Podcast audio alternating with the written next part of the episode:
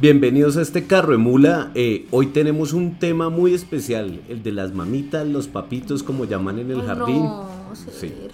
Y tengo una invitada muy especial que conozco desde niño. Mm, Yo seguí siendo el mismo niño, ella ahora podría ser mi mamita. No, por ay, la no, ay, no, por la edad, sino porque ella ya maduró Ni por la endogamia, por favor, guácala. Guácala. Guácala. Ella es prima, Juanita Galeano Pascuali, eh, a quien he decidido invitarla hoy, pues porque ella es mamita. Y por lo lastimero de las mamitas. No, no, tú eres una mamá que yo considero muy, muy fuerte, muy mamá. Yo no te diría mamita, pero pues quiero tratarte de mamita porque, porque hoy Sería queremos. muy feo. Ay, no. Porque hoy- Esto está muy feo, muy maluco. Primero quisiera empezar, el tema, voy a aclarar, es canciones que maman a las mamitas. O sea, eh, eh, yo estoy harto de ese estereotipo lastimero de mamá, que es como de la, de la anciana que se mece en una mecedora Mamá y. Coco. Sí, y que todos le lloran en la, en la fiesta de los 80, de los 90, como, ay, se va a morir la viejita y le dedicamos el camino de la vida. Y la señora apenas habla y gotea. Ay, no, ay, no. Gotea, pero por los ojos, pues del llanto. Mm, Menos mal. y no de la incontinencia. Pero eh, quiero que cambiemos ese estereotipo y que ataquemos esas canciones eh, que son un poco hartas y que son dedicadas a la mamá, ¿no? ¿A ti te han dedicado ya canciones de mamita, Juanita? No, pero tengo la leve sospecha que en el jardín de mi hijo están preparando una versión de una canción de Julio Jaramillo que sí me gusta, ¿para qué vamos a decir que no? Porque si vamos a hablar de lo feo, pues también tenemos que hablar De lo lindo. de lo lindo y, y, pues una canción de Julio Jaramillo eh, que es eh, fabulosa, que me encanta y no me acuerdo cómo se llama. Pero están preparando la sorpresa en el jardín y lo sé porque mi hijo casualmente se subió al carro y la pidió. Y mi esposo le dijo, ¿por qué estás pidiendo una canción de Julio Jaramillo? Y el niño, no, porque es que en el jardín me la enseñaron y empieza con mamita querida, pues es una sorpresa para el Día de las Madres. Ni estúpido que fuera uno, ¿no?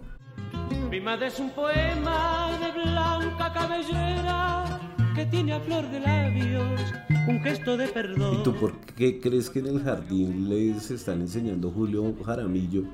Me siento, muy me siento muy orgullosa de que en el jardín les estén enseñando Julio Jaramillo y no mi novia se está poniendo vieja de Ricardo Arjona, por ejemplo. ¿Por qué te mama? Mi novia se está poniendo vieja de Ricardo Arjona. Uno, porque hay un complejo de Edipo complicado al referirse como novia a su mamá. O sea, eso me, me- me fastidia. Como que no es como tan sano que un hijo se refiera a su mamá como su novia. Y podrá, o sea, podrá ser muy Ricardo Arjona. muy. No, pues que Ricardo Arjona, yo sé que él tiene una gran fanaticada y que simplemente nosotros los bien pensantes. Pensamos que es un asco, pero, pero pues, un- o sea, endogamia no. Vamos a salir de este programa dejando claro que la, la endogamia no es buena, pero mi novia se está poniendo vieja, me parece un bodrio de canción. Es mi novia desde que me acuerdo. Amor del bueno desde que la vi. Yo ya tenía un espacio en mi cuaderno su nombre, presumir. Creo que esa podría ser la canción lastimera, además que es, un, además que es aburrida. Es muy aburrida porque tiene como un todo el tiempo es como la misma melodía. No voy a hablar de huevonadas como cadencias y maricadas, pues porque yo no sé de esa vaina, pero es muy aburrida y segundo, pues es, o sea, es una canción que dice mi novia se está poniendo vieja. Y está hablando Y de no la es una y no es una sugar mommy, o sea, Pero eh, de la experiencia de ser mamá, Ok. eh, ¿qué te ha cambiado la vida a partir de, de- de ser mamá? en lo bueno o en lo malo. En las dos cosas. No, lo lindo de, de ser mamá es que en verdad uno no, la genética es una vaina muy, muy, muy hijo de puta. No sé si se pueden decir groserías. La genética es una vaina muy hijo de puta. O sea, de verdad, uno ama al culicagado o a la culicagada desde que nace y porque sí, porque es sangre de uno. Yo sé que hay mamás que tienen, bueno, eh, la depresión postparto y todo este tipo de cosas, pero en- en general, uno como mamá ama al muchachito desde que nació. Y no le importa si es, si es lindo, feo, si parece una rata, si está peludo. Uno le vale huevo, uno lo ve precioso, perfecto.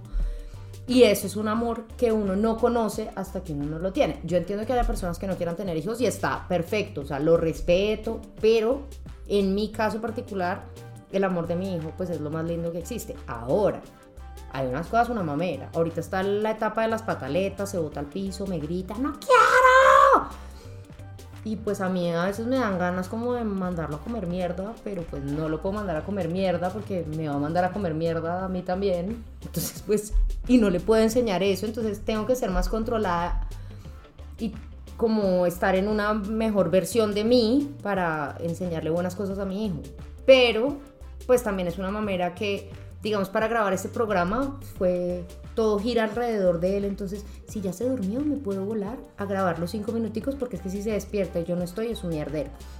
Si eh, eh, me quiero ir a tomar un café en paz, eh, no, no me deja. Si quiero ir a hacer pipí en paz, me golpea la puerta.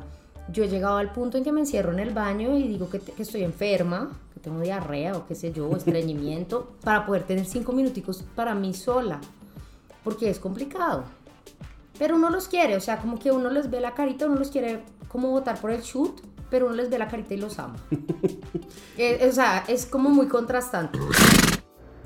Bueno, y antes de seguir con esta charla que tiene mi, mi partner, el señor Don Borgi, con la infinita e inmarcesible Juanita Galeano, me meto yo aquí para también hacer mi aporte y poderles contar, pues estamos en un, en un día de, la madre, obviamente, pero eh, esa pregunta que le hizo eh, don Sergio a Juanita, también se la hice yo a una gran amiga que también es mamá, actriz reconocida eh, y pues protagonista de varias historias que he escrito y ahora metida ya en San Juan del Cesar también, recientemente salida de Masterchef y metida en San Juan del Cesar para grabar una nueva serie.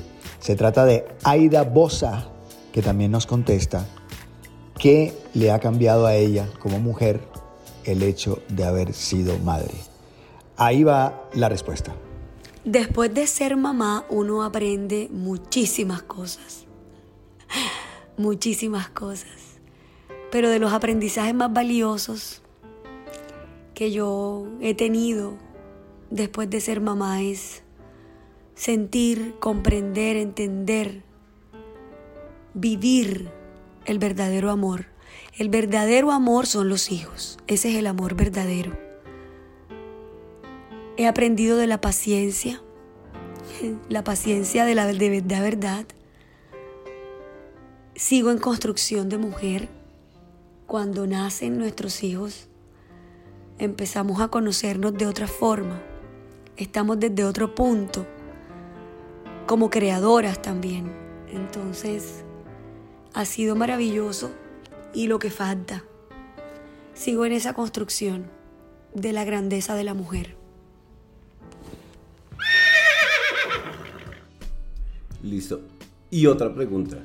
¿Qué opinas de esa imagen inmaculada como, como cuando la gente habla de la mamá como si hubiera parido al niño virgen, como si no hubiera tenido sexo, que la, de la, o sea, como la gente tiene como esa concepción de, ay, la mamita es buena, la mamita nunca falla, la mamita es como un ser de luz, pero las mamás se emputan. Bueno, un momentico. Si vamos a hablar, digamos, de mi abuelita, tu tía, Sí. ella es un ser de luz, ella es lo máximo, ella es inmaculada, ella era perfecta, ella era lo máximo. O sea, Sí. Pero, pero hay, tuvo hay, hijos, hay sea, no, hay no, no, no, no, pues, tuvo espérate. sexo. Sí, claro, pero estamos hablando de la inmaculada de mi abuelita. Hay niveles. Podemos pasar a hablar de mi mamá. Yo a mi mamá la veo como, yo Juanita, yo la veo como una persona bastante real y mi mamá es una persona de mente muy abierta, entonces como que ella en muchas cosas yo no, no me escandalizaría si mi mamá tuviera sexo o si mi mamá hubiera hecho un trío o si mi mamá hubiera metido perico. No lo sé ni lo estoy diciendo que lo haya hecho, pero yo no me escandalizaría de mi mamá. Pero si hubiera sido mi abuelita, sí está mitificada eh, como la mujer perfecta, que todo lo puede, que todo lo hace, que se quita el pan de la boca por sus hijos, que mejor dicho, eh, después hay un antes y después de mi abuelita, o sea, como antes de Rosalba, después de Rosalba, porque si hay una mitificación. Yo no sé si en tu caso con tu mamá había, había el mito de la mamá o no. Eh, no. Yo creo que bueno, pues en un principio cuando uno es niño sí tiene como ese mito de la mamá que es como el ser inmaculado, perfecto. Pero ya yo creo que uno después de grande, a mí me pasó personalmente, que la vi en sus, creo, en las justas dimensiones, con sus grandes virtudes que las tuvo y con, pues, con los defectos que tenemos todos. Yo, pero yo soy así, creo que no solo con mi mamá, sino se lo aplico a, A la mayoría de a la mayoría de personas, incluyéndome, ¿no? Aunque yo, pues casi todos son virtudes. pero, Ok. Está bien. pero, Pero pues es una eh, persona... si la mayoría de cosas, perdón, si la mayoría de cosas son virtudes en tu caso, tú no porque te, no porque no te has lanzado al mundo de las mamitas. O sea, No, he- he oye, hoy que estamos incluyentes, que es incluyente, o sea, tú podrías ser un mamito. Pues O- he andado con mamitas. pero también. Pero que no Eh, te refieras a ellas como mamitas o mamita o mamita rica, porque Yo, soy de los que las llama y les dice feliz día a la mamacita en el día de las mamás. Ay, no seas ñero. Ay, Sergio, no seas ñero. Pero antes de sentirme juzgado, cuéntame otra canción que te mame del día de las mamitas. Eh, otra canción que me mame del Día de las Mamitas, el- Los Caminos de la Vida. O sea, en verdad, ni, o sea, eh, eso no, lo, no se arregla ni quemándolo con gasolina. Pero no ¿cuál? me gusta ¿Los caminos de la vida o el camino de la vida? el camino de la vida, perdón. No, eso no se arregla ni quemándolo con gasolina. Eso... Eh, eh, esa es la canción que siempre es como la que... la o sea, lastimera, sí. sí. es lastimera. Llegó el momento de la mamita, entra el trío y empieza a tocar eso y todo el mundo empieza a llorar y todo el mundo, ay, como Ay, despidiéndola. mamita. Bese a la abuelita, mijo. Límpiele las lágrimas. Dale la mecedora. Y la abuela ya no puede. Y como que echa así la quijada para adelante con la caja de dientes. Yo tengo que decir. tengo que decir que yo estoy sensible porque mi abuelita, mi figura mitológica, falleció hace poco. Qué figura mitológica. sí, mi abuel- Tú eras el nieto, el sobrino de mi abuelita, o sea, tú sabes que mi abuelita era una figura, era un ser mitológico, de luz, que todo lo podía, inmaculada, perfecta, que todo lo hacía bien. Eh, pero cuando hablas del trío, cuando hablas de las lágrimas, no de la caja de dientes, porque mi abuelita menos mal no tenía caja de dientes, pero cuando hablas del, del trío de música, me, me no puedo dejar de evitar de pensar en mi abuelita y en lo lastimero que a veces puede ser la familia de uno. O sea, uno los quiere y todo, pero a veces pueden ser un poco lastimeros. Y sí, claro, ves a la abuelita y este puede ser la, esta puede ser la última Navidad de la abuelita y el último 31 de la abuelita. Y uno, sí, abuelita. Y, y tú, por ejemplo, todavía eres de las mamás que tienen como esos clichés que les ponen a las mamás que tienen frases de, por ejemplo, eh, yo les puedo, el mayor tesoro que les puedo dejar es la educación. O sea, tú ya lo aplicas con tu hijo, con Dante. Yo me acuerdo que cuando yo quedé embarazada de mi hijo, eh, yo decía, yo nunca lo voy a amenazar con el postre, nunca le voy a decir, nos vamos ya, eh, siempre lo voy a tratar eh, con paz y amor, nunca le voy a dar el hijo de puta celular porque las pantallas son malas. Marica, uno a veces se quiere tragar un helado, se quiere tomar un café en paz. Y el cagón está, mamita, mira, mamita, vamos a caminar, mamita, vamos a dar una vuelta. Y uno, pues puta, me quiero tomar un pinche café. Entonces uno coge y le entrega el celular al muchachito. Y uno tiene paz, paz. Y yo decía, yo no voy a hacer eso.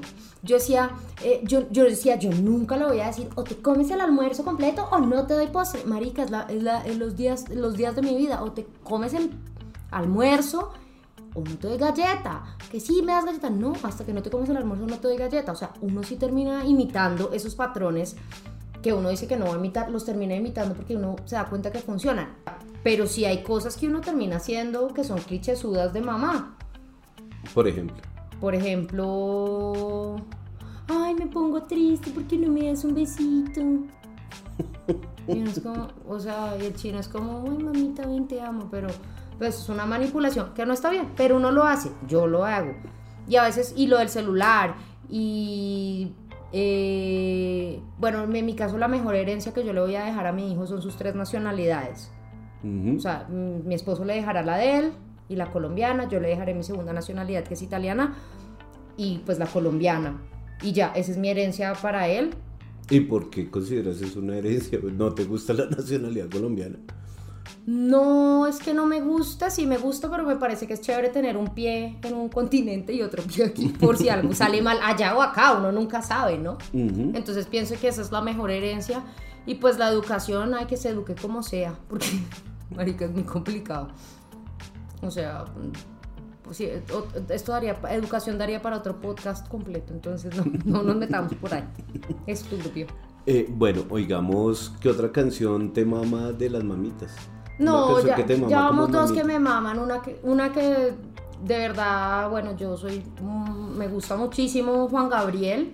Y creo que la mejor canción que se ha escrito eh, para una mamá es Amor Eterno de Juan Gabriel, que se hizo célebre en la voz de Rocío Durcal. O sea, creo que es la versión más conocida. Juan Gabriel tiene versiones maravillosas, pero pues Rocío Durcal creo que hace una gran versión de, de, de amor eterno y creo que eso define el amor que uno puede sentir por la mamá.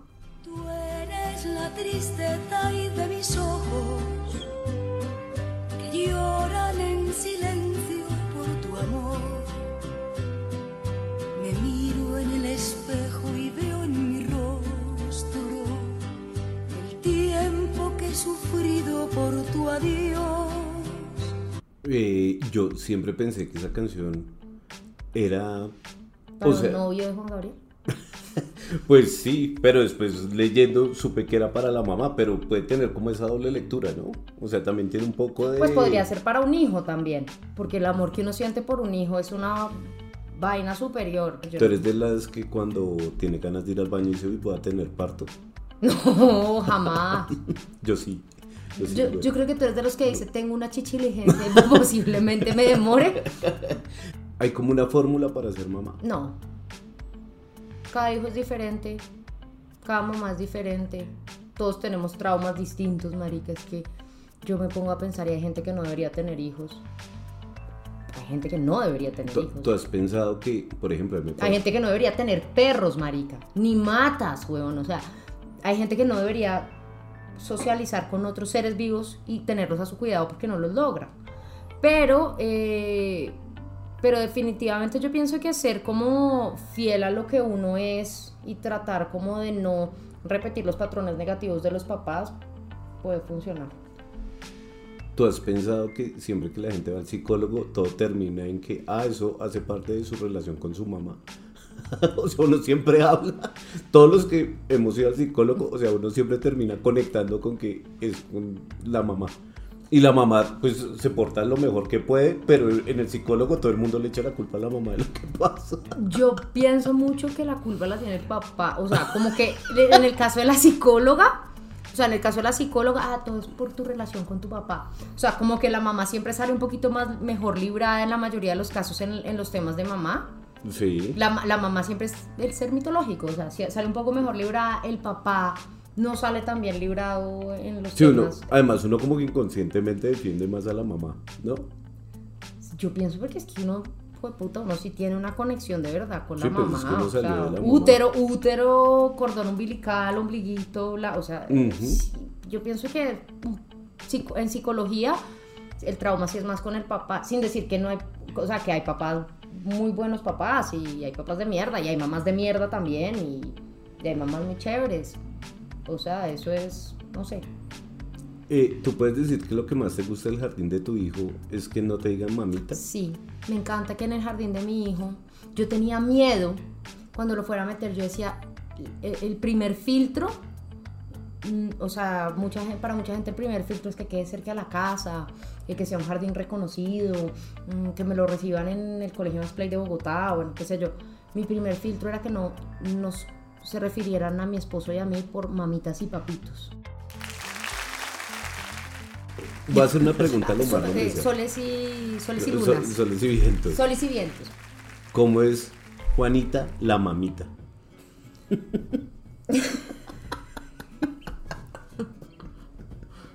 Sergio, no, esto no va a prosperar. Bueno, entonces voy a cambiar la pregunta. ¿Cómo es Juanita la hija? Soy muy buena hija.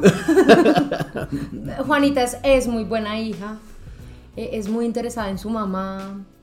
Eh, no, marica. O sea, yo pienso que gran parte de lo que yo soy como, como mamá eh, es una mezcla interna de los errores y los aciertos de mis papás y de mi abuelita y de mis abuelos. O sea, en verdad uno termina haciendo una mezcla entre los aciertos y uno sí re- termina repitiendo patrones. Pero yo creo que yo soy una buena mamá, pues por lo menos mi hijo me dice que me ama, eh, es un niño feliz, confía en mí, me cuenta todas sus cosas. Pienso que es. Y él sabe que puede hacer cualquier cagada y pues yo me voy a amputar, pero pues no. na- nada, nada más allá de un empute, no.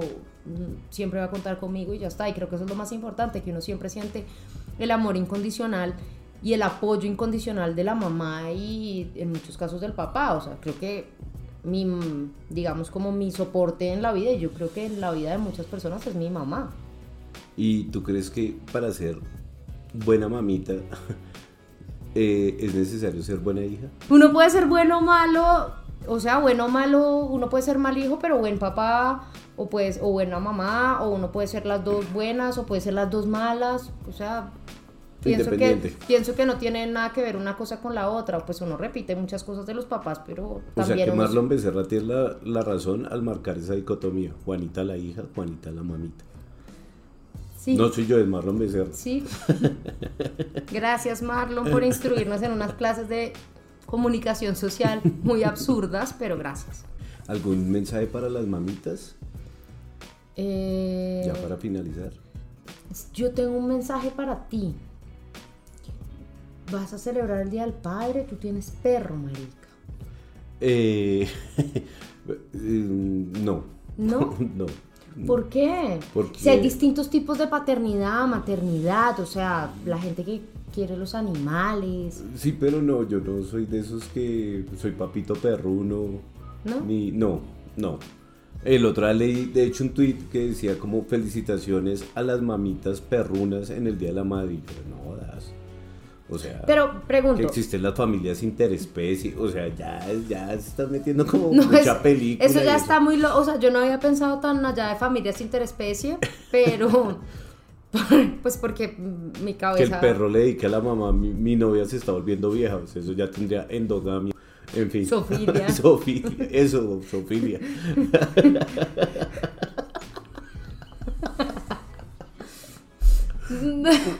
bueno, las familias son como quieran ser. Si hay gente que quiere considerar a sus hijos perros, mm, me parece completamente aceptable. Matas como hijos también, es aceptable. Sí, no, uno le pega lo que Una- quiera. un, muñeco, porque ahora hay mamás que se, hay mujeres que se consideran mamás o hombres que se consideran mamás con, con muñecos de plástico que cuidan y le sacan los gases y todo. El consejo para todos ellos, el mejor consejo es que en algún momento se dediquen tiempo personal, que sí hace falta, sobre todo cuando los hijos están chiquitos, y que los llenen de amor incondicional. Eso es lo más importante, el amor incondicional, que, que verdad, y sí, muy clichésudo y todo, pero el amor, el amor de la madre No, es total. una cosa poderosa. Sí, no. No, y un saludo a mi mamá en el Día de la Madre, donde quiera que esté. Supongo que pues estará en el cielo, pues porque fue una buena persona. ¿Tú crees en el cielo? No, pero pues es como para darle una ubicación geográfica a mi mamá. Entonces, pues le mando un saludo de Día de la Madre, mamá. Yo- Te sigo queriendo mucho. Yo también le quiero mandar un saludo a mi abuelita que se murió hace poco y la ubicación geográfica donde esté interdimensional. Sí, sí. Eh, te amo, abuelita. Y a mi mamá, pues si oye carro de mula, mamá, feliz día. Sí. Y ya. Listo, un, un bello programa nos salió, hablamos de endogamia, Sofía, a propósito del Día de la Madre. Pero bueno. Eh, hemos cerrado otro capítulo de Carro de Mula. Esta vez no estuve con Andrés, que estará en otro programa, pues porque él es un insensible que no celebra el Día de la Madre. No, mentiras. Un saludo también a Cecilia, la mamá Andrés, que es también una persona a quien yo quiero mucho. Bueno, feliciten, coman con sus mamás y, y con Y sus no- mamitas. Por favor, no las metan en los trancones, no sean hijo de Sí, perras. nos las lleven En verdad. a, a crepes el, el día de la madre, que la fila es eterna. Y si la viejita ya está pues cuchita, pues no, devuélvanse, por favor. Bueno, chao. Un abrazo, gracias, hasta luego. Gracias, Esto es Sergio. Carremula, óiganos y Juanita, muchas gracias y feliz día de la mamita. Ay, no, seas gala. En verdad.